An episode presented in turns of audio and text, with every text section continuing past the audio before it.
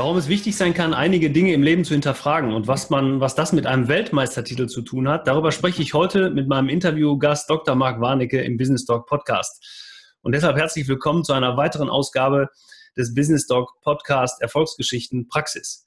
In diesem Podcast stellen wir Ihnen erfolgreiche Menschen vor, die ihren Weg in der Medizin in besonderer Weise gefunden haben und die uns Einblicke in ihre persönliche und berufliche Geschichte ermöglichen. So viel ist klar, nicht jeder wird zum Unternehmer geboren und bei den meisten steckt auch eine ganze Menge Arbeit dahinter. Wenn Sie mehr zum Thema Business Doc erfahren wollen, dann besuchen Sie unsere Homepage unter www.businessdoc.online oder schreiben Sie eine E-Mail an info@businessdoc.online. Ja, unser heutiger Gast, ähm, ich habe zum ersten Mal einen wirklichen Weltmeister bei mir im Podcast. Ich freue mich ganz besonders. Ähm, Marc Warnecke, herzlich willkommen. Hi, Hallöchen. Ähm, bevor ähm, wir jetzt so in die, Interview, in die Interviewfragen einsteigen, möchte ich Ihnen aber nochmal vorstellen, auch wenn sicherlich der Name schon Wände spricht und vielen äh, wirklich bekannt ist. Marc Warnecke ist 1970 in Bochum geboren, hat äh, in Bonn und Bochum Medizin studiert und ist Arzt seit 2003. Ist Ernährungsmediziner seit 2007 und war zwischen 1981 und 2007 als Leistungssportler aktiv. Und das, was jetzt kommt, da können wir uns wirklich alle anschnallen. Ähm, das muss ich echt in Ruhe vorlesen. Also 21 deutsche Rekorde, 31 Mal deutscher Meister, 10 deutsche Meistertitel, 50 Meter Brust in Folge, also 10 Mal hintereinander, 50 Meter Brust in Folge deutscher Meister, ungeschlagen bis zum Rücktritt 2007, vier Weltrekorde. Und er hat viermal den Weltrekord auf die Hundertstel Sekunde eingestellt, sieben Europarekorde, dreifacher Weltmeister, vierfacher Olympiateilnehmer, Olympiamedaillengewinner 1996, ich glaube, es war in äh, Atlanta. Atlanta, genau. Atlanta. Genau. Und ist ältester Schwimmweltmeister aller Zeiten. Auch dazu möchte ich noch was sagen. Ich finde das eine ganz besondere Leistung. 95 Weltmeister über 50 Meter Brust mit 25. Und dann zehn äh, Jahre später. Genau. Ja, zehn mit Jahre 35 später. 35 dann nochmal und das ist dann der älteste. 35 nochmal Weltmeister, zehn Jahre später. Was das körperlich allein bedeutet, unglaublich, Wahnsinn. Also ich habe unter anderem auch Sport studiert. Ich kann das ein bisschen beurteilen, aber natürlich, was da wirklich hintersteckt, da sprechen wir heute nochmal drüber. Marc Warnecke ist heute Arzt, ähm, er ist Ernährungsmediziner, aber er ist in erster Linie Unternehmer, ähm, hat ein äh, großes Unternehmen, die Firma AM oder AM Sport, für das Thema Vitalstoffe, Nahrungsergänzung, da sprechen wir heute noch drüber. Seine Partner, äh, das Unternehmen ist, glaube ich, weltweit tätig. Seine Partner sind unter anderem ähm, Borussia Dortmund, Alba Berlin, der Robinson Club, Tusem Essen, die Triathlon-Bundesliga, der FC Kaiserslautern. Er hat Einzelathleten, die ähm, mit seiner Marke in Verbindung stehen. Das sind Olympiateilnehmer, Weltmeister, Bundesliga, Kaderathleten und so weiter. Er engagiert sich zudem auch noch für die Nevin Subotic Stiftung, also eine Stiftung, die sich mit dem Thema Hygiene und Wasserversorgung in, in, in glaube ich, ärmeren Ländern dieser Welt beschäftigt. Und ich habe sogar gesehen, du bist auch noch im Motorsport aktiv. Ich weiß nicht, ob das immer noch der Fall ist. Ich habe gesehen in der Procar-Serie im Motorsport. Also ich frage mich eigentlich, hat dein Tag 36 Stunden oder 24 wie bei jedem normalen? Herzlich willkommen, Dr. Marc Warnecke. Ja, hallo. vielen Dank. Vielen Dank. Wahnsinn. Ja, Wahnsinn. Nein, auch 24 Stunden. Ja, genau. Ähm, ja, bevor wir in die Interviewfragen einsteigen, nochmal die Frage an dich, vielleicht nochmal mit, deiner, mit deinen Worten. Wer ist äh, Marc Warnecke? Was macht er beruflich und privat? Ja, ganz normal halt, ne? Wie sagte Jürgen Klopp so schön, I'm the normal one, ne? hört, sich, hört sich ein bisschen so an, aber irgendwie auch wieder nicht, ja. Ja, das, das, ist eigentlich schwierig. Also man selbst sieht sich ja doch irgendwie doch relativ normal, selbst wenn das manchmal nicht ganz normal ist, was dann dabei rauskommt. Aber ähm, ja, im Endeffekt äh, hat der Tag 24 Stunden. Ich versuche da möglichst immer alles reinzulegen. Mhm. Ähm, und ähm, das, was ich heute mache, ist im Endeffekt auch nicht immer passiert, weil ich das von Anfang an wollte. Also das, mhm. was ich wollte, ist eigentlich nur ähm, Arzt werden. Mhm. Und äh, angefangen mit dem Berufswunsch Unfallchirurgie, ähm, den ich auch am liebsten ganz weitermachen würde, auch immer ausüben würde, was aber dann der Zeitrahmen leider nicht, äh, nicht hergibt. Und ähm, ja, das andere, da bin ich dann auch zugekommen. Ne? Ich bin mhm. halt offen für Dinge, die ich sehe, die mich interessieren. Und ähm, somit entwickelt sich das. Ja, dann ähm, würde ich gleich nochmal gerne äh, ein bisschen speziell darauf eingehen, aber nochmal der Schritt zurück. Wir haben ja hier ähm, das Thema Arzt zum Unternehmer, beziehungsweise auch grundsätzlich das Thema Arzt. Wir möchten ja vielen Leuten Mut machen, dieses Thema, diesen Arztberuf aufzugreifen, auch zu sagen, ähm, ich, ich beschäftige mich mit diesem Thema. Inwieweit war das klar, dass du irgendwann in diesen Arztberuf gehst? War das schon immer klar für dich? War das so ein Jugendwunsch, ein Jugendtraum oder bekommst du aus einer Arztfamilie? Nee, gar nicht, überhaupt nicht. Ähm, eher aus einer Patientenfamilie. Dann, äh, die, äh, ähm, das war wirklich so, ich habe, äh, also mein Vater war ähm, äh, EDV-Berater, also der hat äh, so IT-Lösungen gemacht für, für Unternehmungen und Programmierer, ähm, einer der ersten SAP-Programmierer in Deutschland gewesen. Mhm. Ähm, da ja, recht viel Gas gegeben und der wollte natürlich gerne, dass ich mit ihm dann was aufbaue. Das hatte ich dann auch ähm, versucht zu beginnen, ähm, habe dann Wirtschaftsinformatik studiert und bin dann allerdings äh, operiert worden an meinem Knie, weil ich einen Meniskusschaden hatte und habe dort im ähm, äh, Bergmannsheil in Bochum den Dr. Neumann damals Oberarzt, hinterher mhm. war dann Chef. Ist übrigens nicht verwandt und nicht verschwägert mit mir, also von daher nur kurz. Nein, leider mittlerweile auch verstorben, okay. äh, ziemlich traurig ähm, mit 50.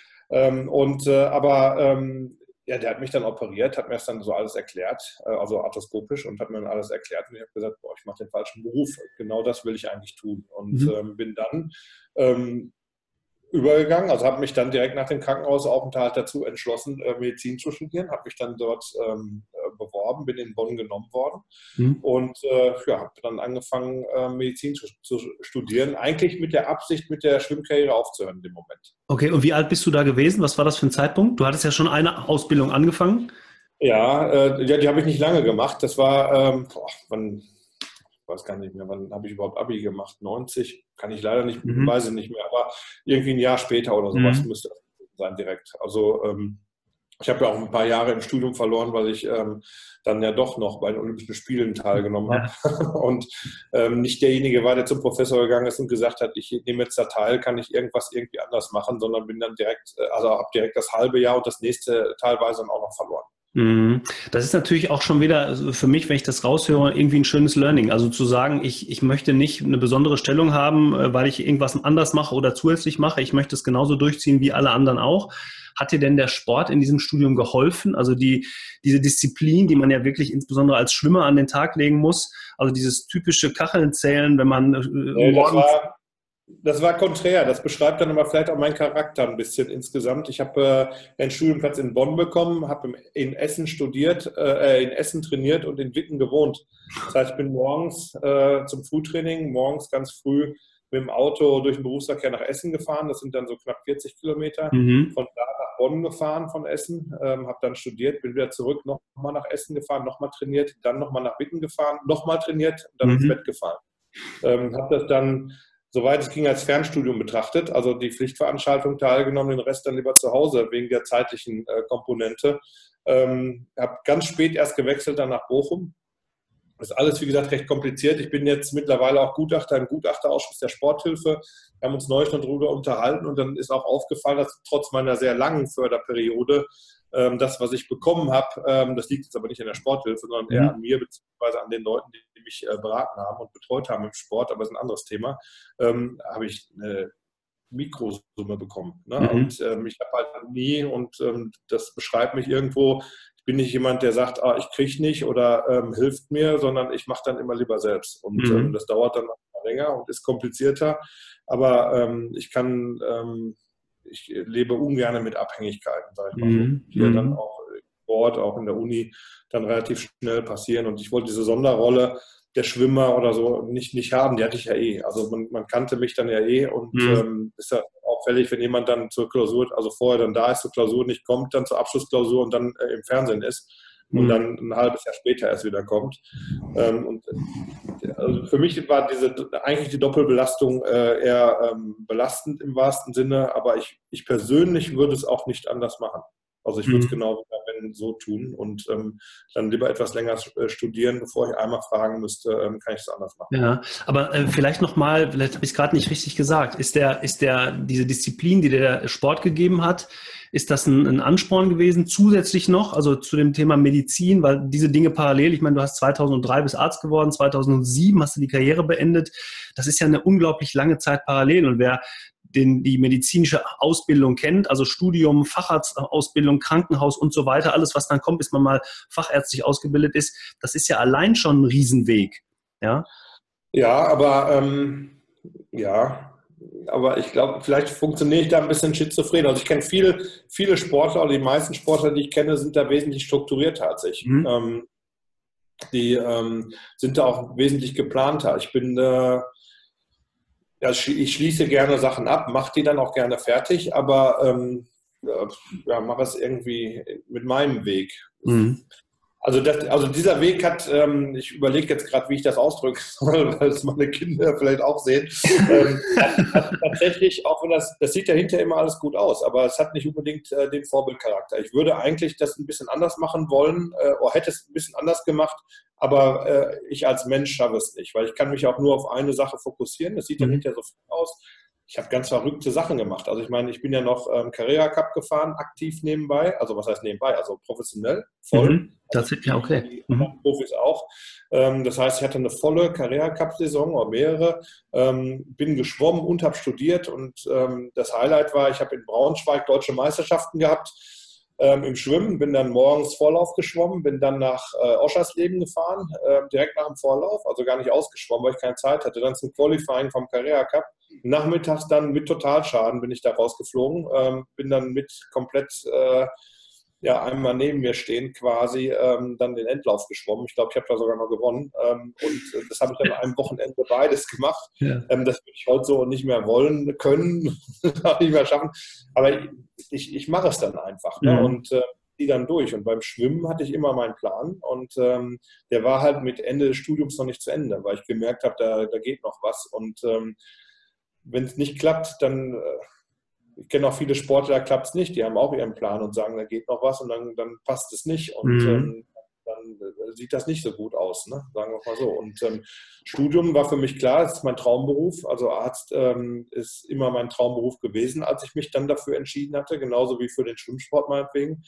Und ähm, ja, dann war auch klar, das schließe ich auch ab, aber ich brauche halt äh, meine Zeit, weil ich passe also leider etwas schlecht ins System. Also mhm. das äh, ist einfach so. Und ähm, ähm, dann waren die 24 Stunden doch immer zu kurz. Aber ähm, im Endeffekt habe ich es dann gemacht und es sieht dann hinterher auf dem Papier alles so locker aus. Mhm. das ist es nicht. Ja. Also ist dann und ist von meiner Persönlichkeitsstruktur definitiv anders als der strukturierte Sportler, der ähm, ähm, wie man sich das vorstellt, der morgens um fünf aufsteht, zum Training geht, dann seine Uni macht, dann danach seine Lernzeit, dann wieder trainieren, dann schlafen geht. Also so bin ich ja auch nicht, weil ich ja viel emotionaler agiere als Sportler und als Mensch und ähm, ich habe auch auf wenig verzichtet. Ja, ich bin auch in meiner ähm, Freizeit dann als Schwimmer und äh, selbst mit Sachen Motorrad gefahren und all das, was andere auch nicht gemacht haben.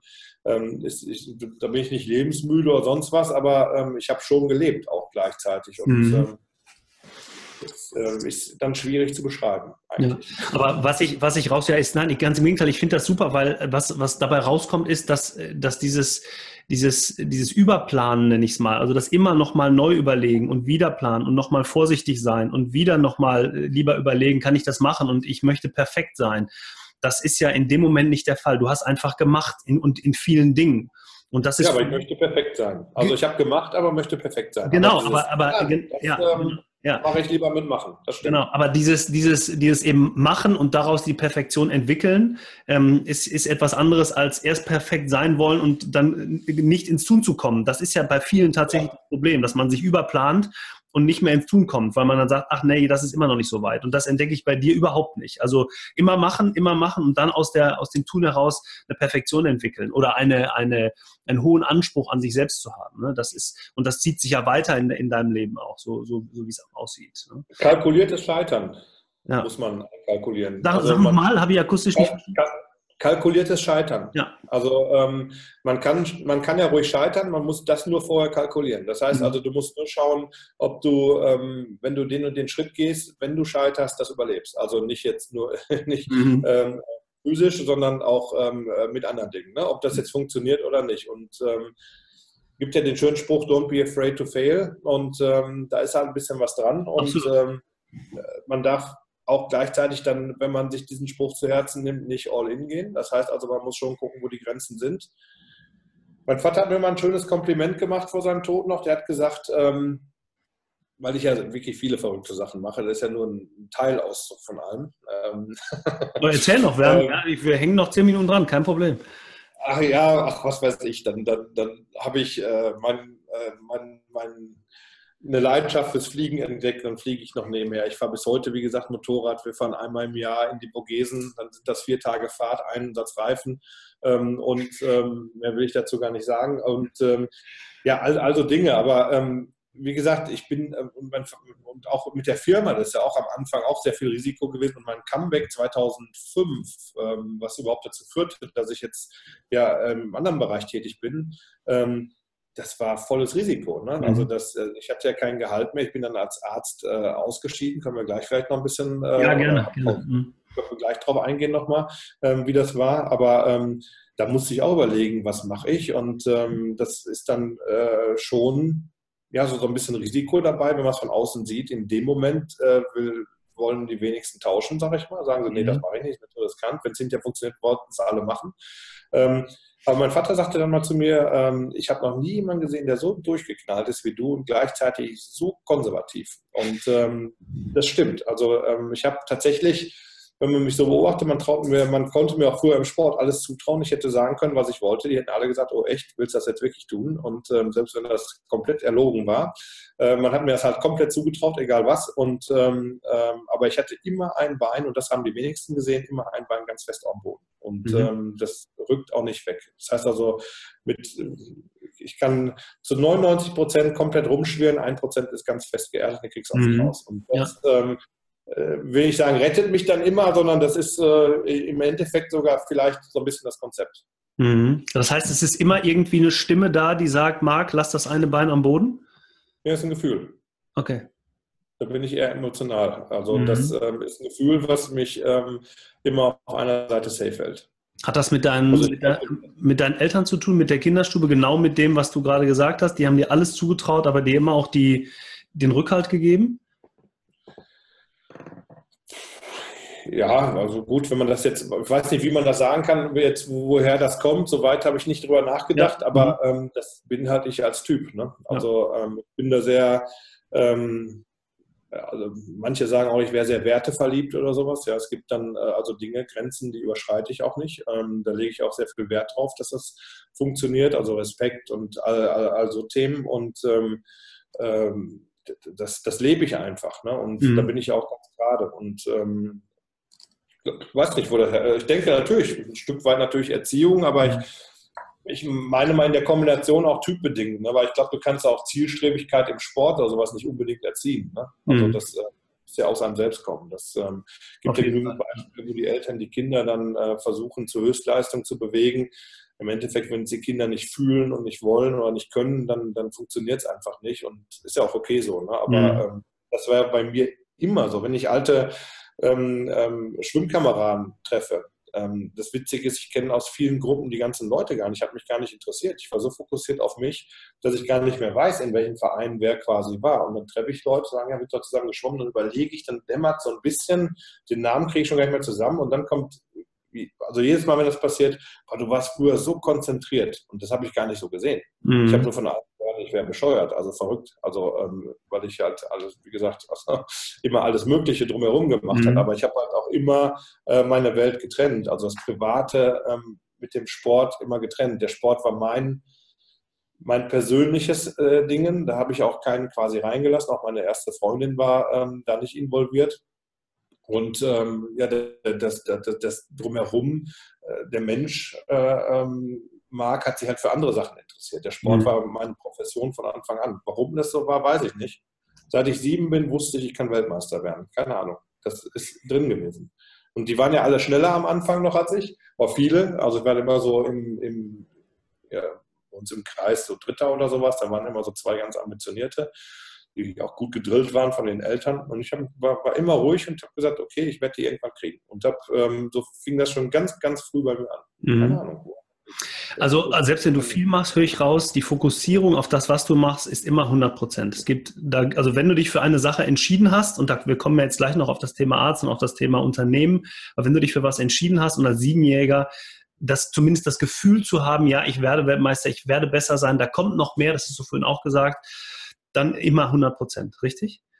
Ja, im Endeffekt ja, auch wenn es nicht so aussieht und auch wenn mal Phasen dabei sind, wo es nicht so ist, aber es ist halt ganz tief im Kopf. Mhm. Und das habe ich im Sport so gehabt, das habe ich in der Firma genauso. Wir haben auch mhm. jetzt in der Firma mal Phasen, wo es einfach, wo du es einfach laufen lässt, ne? wo du so eine Helmut Kohl-Taktik fährst, einfach mal abwarten, ne? was passiert und ja. aussitzen. Ne? Und ähm, dann öffnen sich auch schon wieder Türen, wenn du halt offen bist und ähm, ja, manchmal muss man einfach, einfach weitermachen ne? und mhm. ähm, warten, wie sich das entwickelt. Und ähm, aus diesen Entwicklungen, egal was es ist, ist es jetzt körperlich, weil du Sport treibst oder ist es jetzt in der Firma, weil Dinge einfach, ähm, Prozesse einfach länger Zeit brauchen. Ähm, nicht nur, äh, dass die passieren, sondern auch, dass du sie selbst vielleicht begreifst. Ähm, ähm, da muss man einfach warten, bis sich wieder Türen öffnen. Du musst dann nur die Türen aufsehen. Ne? Mhm. Wo nimmst du dir denn oder nimmst du die Ruhephasen aktive, wo du sagst, da manchmal gar nichts? Also die Erholung ist ja genauso wichtig. Also meine Frau kommt aus der Leichtathletik, die sagt immer, in der Pause wächst der Muskel, ja? Ja, ja ich versuch's. Also ähm, das ist schwierig. Ja. Typbedingt schwierig? schwierig. Das ist, ich weiß auch nicht, da, da hänge ich so in meiner Gedankenwolke fest. Also ich glaube, ich schalte ähm, ehrlich gesagt sehr selten ab. Mhm. Also ich kann es nicht aktiv. Also ich hatte auch in den ersten sechs, sieben, acht Jahren ähm, in der Firma keinen Urlaub, nicht einen Tag. Und ähm, was jetzt aber auch, ich empfinde das auch nicht als schlimm unbedingt. Also okay. Das, ja.